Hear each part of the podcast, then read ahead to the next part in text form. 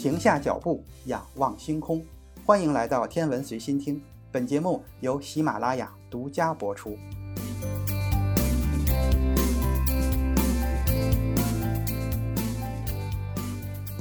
今天咱们的专辑重新更换了封面，在此特别要感谢一下喜马拉雅为本专辑制作的如此精美的封面。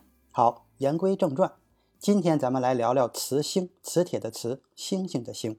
磁星是中子星的一种，它们拥有极强的磁场，透过磁场产生的衰减，就能够源源不断地释放出高能量的电磁辐射。这种辐射主要是以 X 射线以及伽马射线为主。磁星理论是一九九二年由科学家罗伯特·邓肯以及克里斯托弗·汤普森首先提出的。在他们的计算结果当中，磁星的磁场强度大约是一亿特斯拉，在某些情况下更可以达到。一千亿特斯拉，在这之后的几年，这个假设得到了广泛的接受，主要用来解释软伽马射线复发源以及不规则 X 射线脉冲星等可观测的天体。其实，我们对宇宙的认识一直都是在不断的扩大，就像宇宙本身一样。这就意味着我们经常会发现一些新的东西，或者想出一个新的模型来解释以前不太理解的观测数据。这其中就包括了磁星。天文学家已经确定了银河系及其周围的数十个磁星。那么，磁星是如何形成的呢？其实，恒星像宇宙中的所有其他事物一样，经历生命的周期。恒星寿命终结的时候，演化的方向就取决于恒星的质量。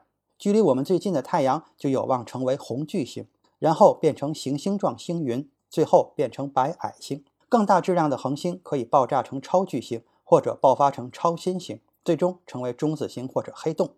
磁星是那些在超新星中爆炸并坍缩成中子星的大质量恒星的残余。虽然天文学家尚不知道是什么原因导致了超新星产生了磁星，而不是正常的中子星或者脉冲星，但是有些人认为这与原始恒星的旋转速度有关。磁星是中子星，其场强换算成高斯的话，大约是十的十五次方高斯。在国际单位制中，磁感应强度的单位是特斯拉。在高斯单位制中，磁感应强度的单位是高斯，一特斯拉等于一万高斯，这是一个很难想象的磁功率规模。所以，磁星被认为是已知宇宙中最强大的磁性物体。目前，科学家们已经确认了存在二十三种已知的磁星，另外的六个正在等待其他的数据，以确认它们是否符合被视为磁星的标准。其中许多位于银河系，但是距离地球都很远。人类发现的第一个磁星是 SGR 零五二五负六六，这个天体距离地球大约是十六万光年，在一九七九年被正式的发现。地球附近的一些磁星，最近的位于船底座，距离我们大约九千光年远，其他的就更远了。这些距离显然远远超出了我们在银河系中探索过的任何距离。黑洞是目前已知的宇宙中最神秘的天体之一，但是和磁星相比，哪一个威力更大一点呢？天文学家菲尔普莱特通过研究表示，这取决于我们要测量的力量。黑洞的引力总是会更强，因为质量最低的黑洞总是要比质量最大的中子星更重。但是磁星的磁性会更强一点。从理论上讲，磁星和黑洞都可以对我们产生影响。如果一个恒星质量的黑洞吞进去什么东西，它可能会爆发出辐射。即便是如此，从相当远的地方看。它就未必像2004年的磁星事件那样强烈。2004年，在地球上空曾经发生过大规模的伽马射线和 X 射线暴，造成了卫星通讯中断等问题。磁星的威力巨大，它们所产生的巨大的能量暴可以影响地球上的我们。但是值得庆幸的是，它们距离地球都很远。